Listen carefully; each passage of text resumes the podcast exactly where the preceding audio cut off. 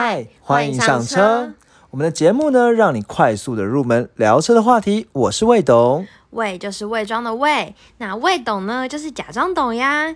就算只有机车钥匙，也要装成阅车无数。我是黄董，谎呢就是说谎的谎嘛。好，那我们这一集呢，就像之前讲的，我们要来跟大家聊聊关于台湾的汽车工业的发展史。老实讲，这一个单元啦，我自己是觉得资讯含量也蛮高的。那在这一集呢，也做了不少功课，但是呢，我希望能够尽量能够讲正确了。但如果有一些部分可能我的呃认认知有误有误啊，或者是呃讲错呢，我们会尽量呢，就请尽量提醒我们，那我们也会在文字卡呢做一些修正。嗯，对。那呃这一次呢，其实会主要想要跟大家分享，就可能从原本的以前一九五六零年代那个时候的到的台湾汽车工业到现在呢，总共有哪一些公司，然后做了哪些事情的一些品牌的演进这样子。对啊，因为毕竟我们介绍了很多国外的大厂牌，可是其实最终最终我们也是要看一下。对台湾的，对台湾自己的世界，然后也可以当做接下来未来后续会开始介绍各个品牌的开端，先介绍台湾的品牌。没错，对。那这边呢，我们节我这准备的节目的呃，大概会介绍几个几个公司啊，比如说像大家很常见的和泰 Toyota，对，那也会介绍像那个玉龙汽车，像你上是玉龙的汽车嘛。然后呢，另外呢，呃，还会介绍一家叫三洋，好三洋工业。那这个呢，现在是在做那个三洋的机车 S O。Y M 机车，可它原本也是汽车公司。我们之前呢，其实。在讲那个 CRV 的时候有提到，对，好，那再来呢也会介绍一家叫三富汽车，这家公司比较少见，因为它已经在一九九九年倒掉了。不过这个我还是会介绍一下。那最后呢会介绍六合汽车，那六合汽车大家知道嘛？就是福特六合嘛，对不对？好，那这边呢也会再帮大家呢整理一下它的过去到现在。那当然这东西跟我们在第十九集的 Focus 呃也会有关系，对对。然后呢接下来会很快的讲一下说，比如说是一些代理商啊，比如说像中华宾士啊。啊，范德啊，这样的，这最后做个结结尾，这样子，呃，因为这样子资讯含量有点高，所以我应该会。把它分成上下两集，对，来来讲，那可能前面两集讲两个，后面两集讲另外两个，这样子。我的想法是这样啦。嗯，那当然这是录之前啦。那我觉得可能到时候看真真的实际情况再做调整。没错。对，好，那再来就是刚才讲到说，如果有认为我如果有一些讲错或补充的地方，我们就会在那个节目的文字描述栏地方做更正。比如说像上一集我们讲到呃，Lexus 的 U 叉，嗯，对，那后来也有在上一集去说，哎，到底 R 叉是什么，N 叉是什么？对，我们又补回来，资讯栏补充哦。对，然后有一些刊物的地方，大家也可以再去看这样子。嗯，好，那我们在正式节目开始之前呢，有一个很小的感谢桥段。黄豆，你知道吗？我们已经十八个 Apple Podcast 的五颗星评价了。对，而且我们好像有看到一个。听众就是呢，他特别还在我们，就是他原本是只有五颗星评价嘛，对不对？然后他还特别上去再留言哦，他就说，呃，就是他之前有留过，说他想要听一些什么雪铁龙啊，一些发系的品牌车这样子。对，应该是同一个人了，因为我们爸爸判觉得应该是同一个。对，他就说我们很用心的听我们的回馈啊，然后节目很认真啊，忠实听众。他就变成我们的忠，他已经变成我们忠实听众。对对，那。对，然后再我我觉得很感感谢，因为这这听众从很早期可能就有在听我们节目，然后一直到现在，他觉得节目内容好像，嗯，我觉得是蛮欣慰的啦。对，那如果有想要听什么任何其他东西，麻烦继续让我们知道。对，然后另外也要感谢，就是高兴听众。对，对他在 Mr. Bus 上面。对，我们上一集在讲那个 U 叉嘛，然后讲它概念车的时候，其实呢，我们就是说它门是这样两边对开，然后一直这边狂描述，但他直接很精准。三合院的什么三合院啊，不然什么冰箱门啊什么，但他就很精准的直接在呃 Mr. Bus 的留言留言区，对，就跟我们说啊，就是马车型对开门嘛。对，那自己帮他配语气啦。对 对，然后然后也是感。感谢他，就是跟我们互动。那如果我们节目有任何想，就是想要听完，都很欢迎大家在各个平台跟我们互动。那我们都会去看这样子。对对，好，那我们接下来呢，就开始来进入到我们节目的主角哦。好，黄董呢，你先跟你讲一件事情哦。你知道？呃，应该说你你知道台湾有一些车叫做所谓的国产车吗？知道啊，我们在第几集就有介绍了。好，其实是前面第一集就介绍了啦。嗯，对。那国产车，台湾车可能至少粗分可以分国产车、进口车嘛。嗯。但我们不能说，其实所谓的进口车都是豪华车，对不对？那就有有这样的一个分界嘛，对不对？就说进就是车有车可以分成豪华车。呃一般车，好，或者是平价品牌车。嗯那但是也可以分成国产车跟进口车，但是很多人通常就会觉得进口车就是豪华车，但不一定、哦，但不一定对嗯。因为其实有一些进口车也是平价品牌的车，比比如说像呃对，很很会。再来，嗯，哦，然后那个谁啊，Ford 它也有分进口跟那个、啊、国产，对。对对对，对，好，那诶 Ford 有分哪一个是进口的？有啊，Focus 不是就有进口跟？哦，诶，很有会没有认。真呐、好，在那装懂。在那赶快去补，那是哪一集啊？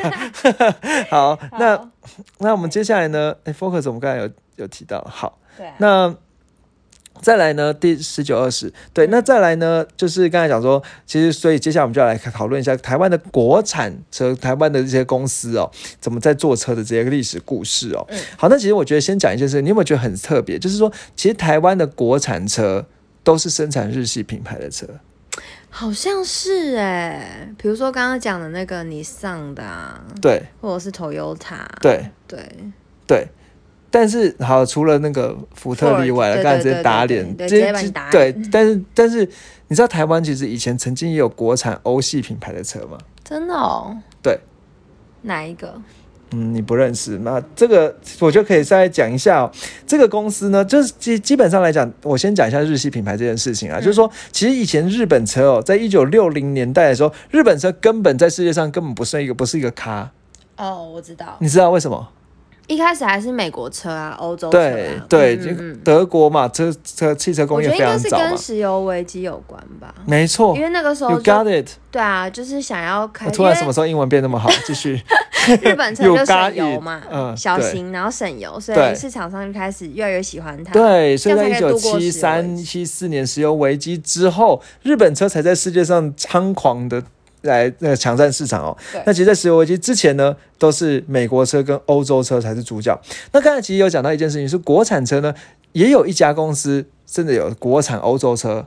嗯好，因为美国车国产就是福特嘛，我们大家都知道。嗯，对，那日本车像什么 Toyota 啊，像什么尼桑啊，像什么 Mitsubishi 啊，都是很常见日本车的国产，对不对？嗯好，但是其实，在那个一九六四年那个时候呢，有一家公司叫做所谓的羽田机械，羽是羽毛羽田的稻田的田这样子哦。那它这家公司一九六四年成立呢，它原本是生产一些车零件，但后来到一九七六年的时候呢，去跟 Peugeot 合作，你还记得 Peugeot 吗？哪一国品牌？哦，法国吗？，对，法国品牌的 Peugeot，然后国产 Peugeot 的汽车。那第一台第一台是一九七九年的时候生产的五零四，好，代号五零四的车这样子。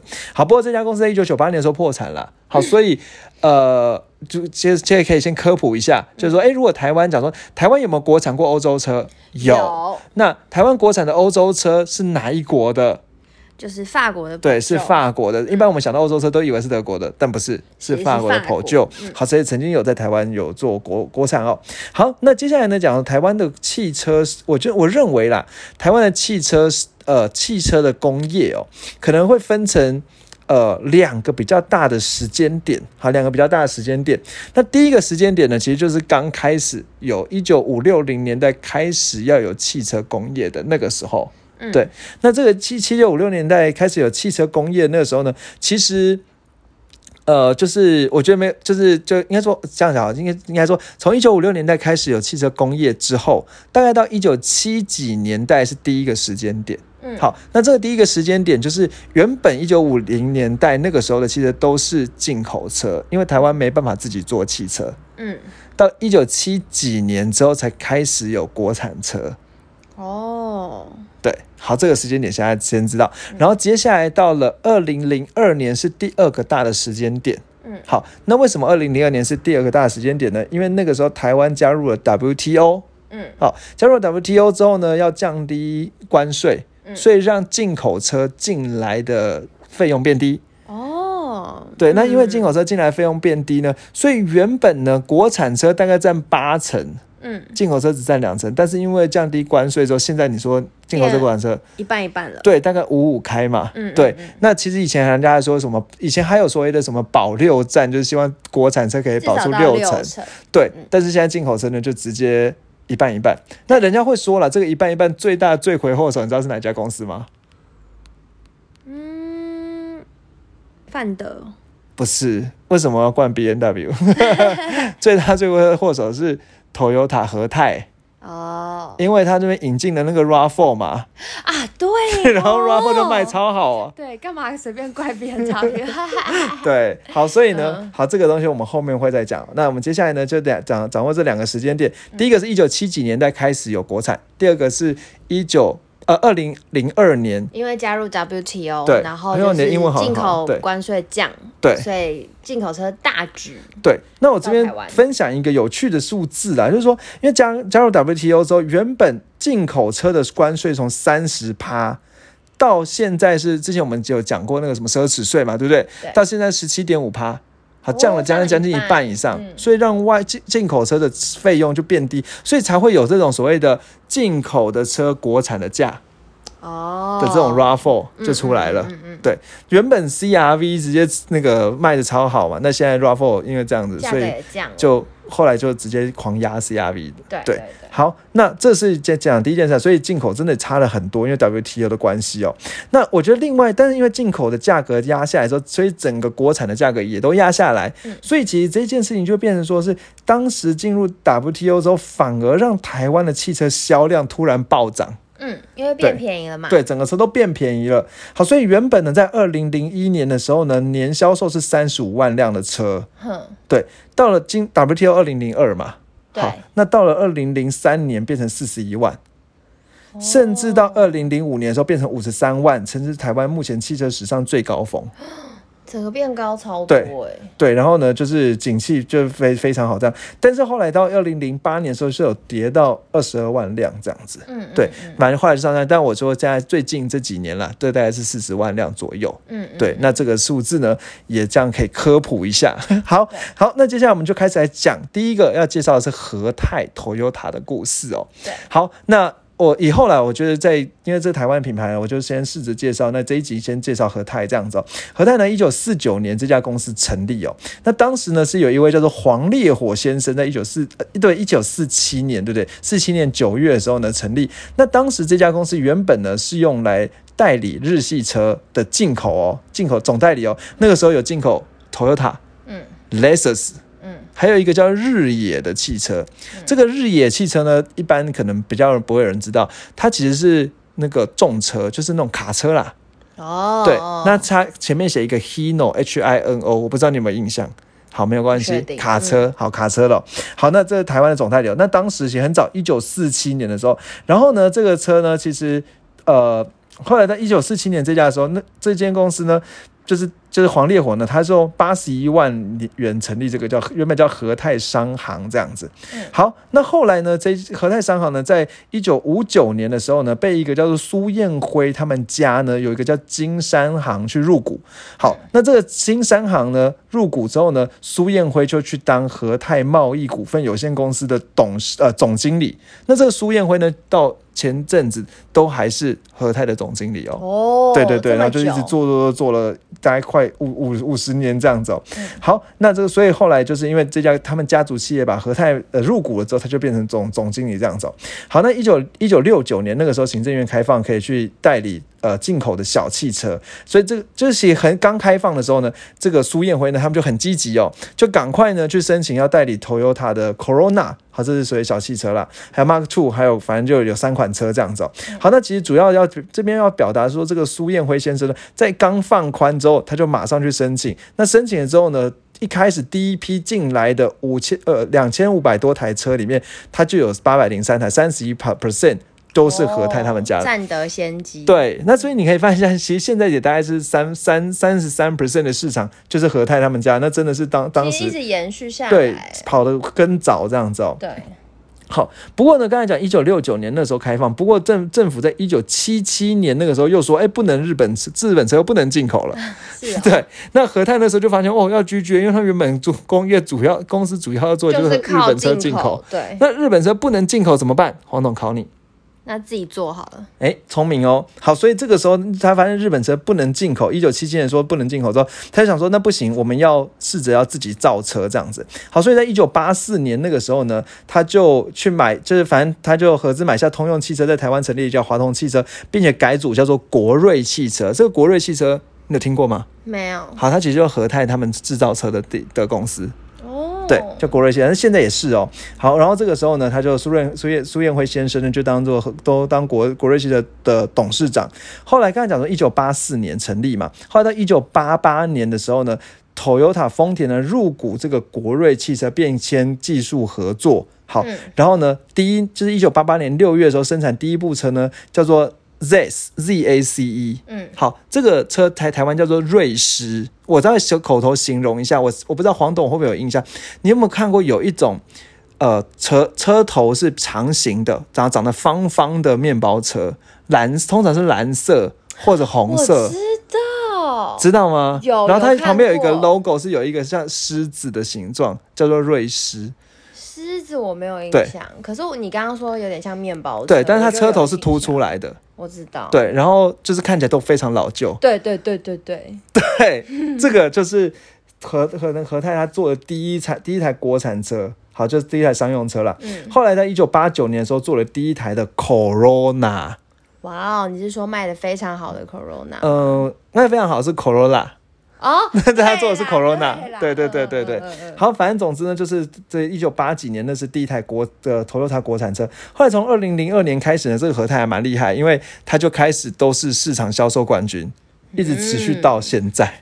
好强哦，对对，那其实我觉得这还蛮厉害的，就是呃，这是和泰的故事。好，我觉得因为我们这边是讲简介啊，我就讲到这里哦。好，我们接下来呢再讲一家公司哦，这家公司你不能不知道，叫做玉龙。玉龙，好，那为什么说不能不知道呢？因为这家公司是台湾最早的汽车工业公司。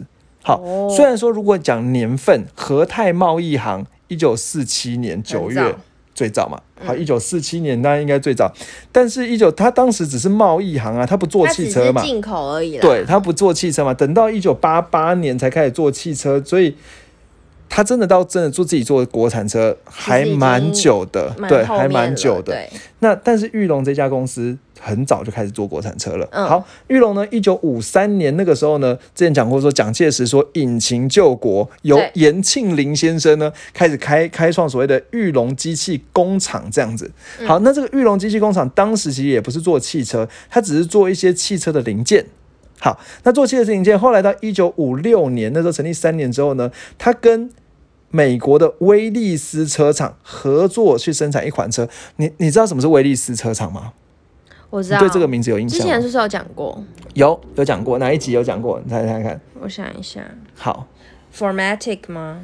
啊、呃 s u v SUV，就在对，第讲那个三十五集 Jeep 嘛，，对，威利斯车厂就后来就注册吉普的商标，因为当时不是就是福特跟威利斯一起去做二战的吉普车对吗？对对对对，好，那就是威利斯车厂，还所以一九五六年的时候就跟威利斯厂一起合作生产吉普车。哦那做出来之后呢，他也不太确定自己做吉普车到底可不可以开，嗯所以呢，在一九五七年开始做环岛测试，就在台湾岛绕了一圈，哎、很可爱的。成功，yes，我们做出来的吉普车也可以用啊，这样子。嗯好，所以呢，就环岛测试成功之后呢，就开始在台湾卖国产车喽。所以你说，嗯哎、如果如果这样问你，台湾的第一台国产车是什么车？就是这个，呃。应该是这个 Jeep 啦。好，嗯那呃，因为我我目前看起来啦，最早应该这个一九五七年应该是差不多嘛。对啊好啊，好，那如果有要可以更正，我们我再再更正一下。好，印象中是这个。好，那做出了国产车环岛测试成功之后呢，后来到一九五七年，那个时候又跟你上，好，就是日本那个你上了，日你上这间公司哦，好，签订技术合作计划，在一九六零年呢，生产一款叫非常小的小轿车，叫做青鸟。好，这个青鸟它只有一千两百 CC 而已，还，一九六零年那时候生产，但不过这青鸟后来还蛮有趣的，为什么呢？因为这个青鸟后来后续的代呢，就叫做速力，速力呢英文叫做 Sunny，你对 Sunny 这个词有印象吗？有，什么？我们花了两集讲的那个你上了 Sentra，Sentra 嘛，对不对没？错好，所以后续呢，后续后继车就是在第第几集啊？三十三，第三十三集有那个所谓的 centra 后来就变成所谓的尖兵。好，那是从一九六零年代就有这款车，所以你说你上的 Sentra 是不是真也算是台湾的房车的一个始祖吧？可能这样说。好，那再来呢？其实我觉得比较需要讨讨论的是，一九八六年那个时候，一九八六年那个时候呢，玉龙开发了一款车，嗯叫做飞凌一零一。如果你要讨论国产车，绝对不能忽视它的存在。哦，好，那为什么呢？几件事情哦，你会发现一件事情，这个飞凌一零在一九八六年那时候上市的时候，其实算是台湾人全整台车全部都是台湾人研发的，嗯，里里外外甚至引擎都是哦。好，都是台湾人研发，然后他加了非常多的一些小小思、小巧思、小创意在里面，甚至它有所谓的电动窗，哦，对。然后呢，它后座后后座也有冷气哦，嗯。对，因为其实你知道很多车其实后座是不一定有冷气的，嗯，像呃某某代 Focus 后座就没有冷气嘛，对，对，但这个飞凌呢，它是有冷气的，嗯。后座有冷气的。那它有一些小科技配备在里面，然后整个车呢，它有它的呃，我印象中我忘记飞凌一零一还是一零二，它有两款两代这样子，第一代叫一零一，第二代叫一零二。它的后面的那个车灯呢是蜂巢状的，然后呢就是非常的哦很潮潮，对，然后甚至到一零二那那个时候呢还有隐藏式的头灯，就是它是那种像。有不，我不知道黄总，你知道像有一些那种呃老一辈的跑车，它的头灯是可以这样打开关起来的。哦，，对对对。是电影有看过，，对，嗯。那个飞凌也有哦，对，然后当时还有所谓天窗，好，所以其实当时那个飞凌的价格啦，稍微有一点点高，但是国人都觉得很潮，第一个国产全部都是由国人设计，那时候你会不会觉得很屌？一定要挺嘛，对不对？挺？国货，挺国货嘛，然后再来就是它又做出了很多很高级的功能，对，对，然后像刚才讲说，它可能车上呢，还这车上那个仪表板呢，也看起来很新潮这样子，整个人人家说了，当时是就感觉是从从未来开来的一台车，哇哦，对，这样形容，对，然后甚至很多人，他当时的目标就是年轻人，当时的目标就是我希望长大可以买一台飞凌飞零一零，嗯，对，好，那这飞凌一零就算是一个玉龙的这个，我觉得非常经典的一款车了。嗯那那款车呢，它不止台湾做出来之后，它还直接卖到世界各地，甚至比如卖最最远卖到荷兰去。哇哦，对，那当然它外销了很多很多地方。不过呢，我觉得要讲的一件事，这就是我觉得国人生产东西常见的问题。嗯，就是飞零一零一，虽然说它设计非常新颖，有很多很新的概念被加到车里面去，嗯。但是它的组装品质不好。哦，就是我觉得这是一个很，我不知道该怎么说，就是我觉得很多国国人东西，就是乍看这样很很，就是你光是看那个规格啊、行路啊、描述啊，你都觉得它很厉害，嗯，但是你用起来那个质感，就是觉得不太行。没有那么到位，，对，比如说它关关门不扎实啊，或者是它可能就是会漏水啊，会生锈啊。哦，就是会真的蛮影响一些使用感受的，对，就是你在行路上看起来都没问题，嗯但是你见到面，对，如果你真正在使用那个人，真正在对开的那个人，你就会感受，然后你可能看在行路上看到那个仪表板好漂亮哦，但是你真正看那仪表板，怎么那个塑胶感那么重？哦，就是那个品质还没有到位，对，就是品质没到位，但是整个设计很新颖，嗯。所以后来呢，其实国人就很现实，所以就就是卖的就不太好，后来就就收掉了。哦，对嗯，不过我觉得，如果要讲的话，它真的算是我们我觉得台湾汽车工业一个很大的里程碑，因为从原本帮别人代工去，应该说原本引进进口车，对，到自己做一些代工的车，到真的自己做出一台汽车，嗯，我觉得这真的是一个很重要的时间啊因为后来虽然丹玉龙这一家公司也是像打不死的蟑螂嘛，为什么？后来又做个纳智捷出来。对，来？很厉害，对，又继续不不屈不挠这样子。好，那后来再再再讲，他做完那飞凌一一零一之后，他其实真的，我觉得这是一个问题哦。后来，呃，他又开始代理一些其他的车哦，比如说在二零零五年那个时候呢，他其实也把一些美国的车，像呃别克、凯迪拉克这些车给代理进来哦。嗯那另外，他其实也代理了美国的一一款一个品牌叫克莱斯勒。黄董，你有听过这个词吗？克莱斯勒，其实，在以前美国车当道的时候，克莱斯勒的 level 跟双 B 一样。对，呃，你知道哦？你有跟我说过，哦，真的哦，嗯嗯对对对。那但是其实现现在克莱斯价勒，格就没那么贵了，对，应该说谢尔克莱斯勒其实最大的问题也是品质的问题。嗯，对，就是因为欧洲车它品质还是会比较精的精细一点，然后美国车很容易故障，然后故障了之后，应该说这是一个大大方向了，好大方向。就是当然我不能怕因为我们在节目公公开场合讲话嘛，所以大方向就通常美国车呢，它就是变成说它很容易坏，然后维修成本很高。对，对，那正因为这些问题，然后是然后这些车可能代理进来之后没几台车，然后后来那个代理商又又可能又不代理了，然后那买车人就像孤儿一样找不到地方修，好，所以大家就很怕这样子、好，那刚才讲，呃，零五年那时候开始代理这些，然后接下来到零八年那个时候呢，他就成立了自主品牌 Lustgen。哦，对二零零八年成立对，那 Lustgen 这个，你你有黄董，你知道 Lustgen 那个 logo 吗？你有看过吗？有啊，很华丽耶，其实我们之前在第一集的时候，好像还哎第三集的时候有好像有介绍过，对就是国产车嘛，Lustgen 嘛。那其实 Lustgen 这一个词哦，它其实是这个品牌，它是由两个英文单字组成的，一个是 L U X，一个是 G E N。我知道来，帮我。，luxury legend 呃，是吗第二个是什么 Le-？legend 呢？？Legend 是什么意思？传奇吗？不是吗？不是，不是，不是。哦第一个 luxury 没错，华丽的。那 gen 呢 legend 呢？不是吗？Genius 天对才哦啦！对对对对对，然后是是华丽 luxury 的天才嗯，对嗯，好好，那哎，它野心很大哈，我觉得不错啦，嗯嗯对嗯我觉得不错。然后他弄了一个那个，然后我们都以为说它是一个很华丽的 L，它的 logo，对，但是去查它官网，他说那不是不是 L，吗那不是 L，那那是什么？那是一个人，中文的人这样子写。哦，我第一次听到，哎，原来真的吗？好，所以呢，它其实是一个人字哦。那只是因为我们有有人写快一点，不是就会那个勾起来这样子。好，所以它才是那个才才会有一点这样子，呃，歪歪七扭八的那种感觉，这种这种感觉哦。好，那成那在一二零零八年的时候成立那个 Lustgen。好，那他就是凭借什么五十多年的那种造车经验呢、然后呢，他就只成立一些公司哦。好，然后呢，去用很多很多把很多很多 IT 的东西呢，都放在这个车里面哦。那其实当时他也是成立了一家公司，叫所谓的华创。好，那去专门去做这个 Lustgen 的这个这些呃汽车里面的电脑配备这样子哦。好，不过这个华创其实它后在最二零二零年最新呢，它其实跟被被红海入入入资这样子哦。对啊，现在大家应该都觉得都知道吧？这叫什么变成什么华华红还是什么之类的？嗯，对对对，好，那这个就是 Lustgen 的故事哦。好，那当然。呃 l u s t r n 它其就之后这个品牌故事，我们可能之后再专门做一节来介绍了。那我可能就是讲到这。那你知道一件事情哦，实际上有一家公司呢，叫做中华汽车，它就是卖 Mitsubishi 的，知道啊，你知道？是不是很多那个小卡呃货？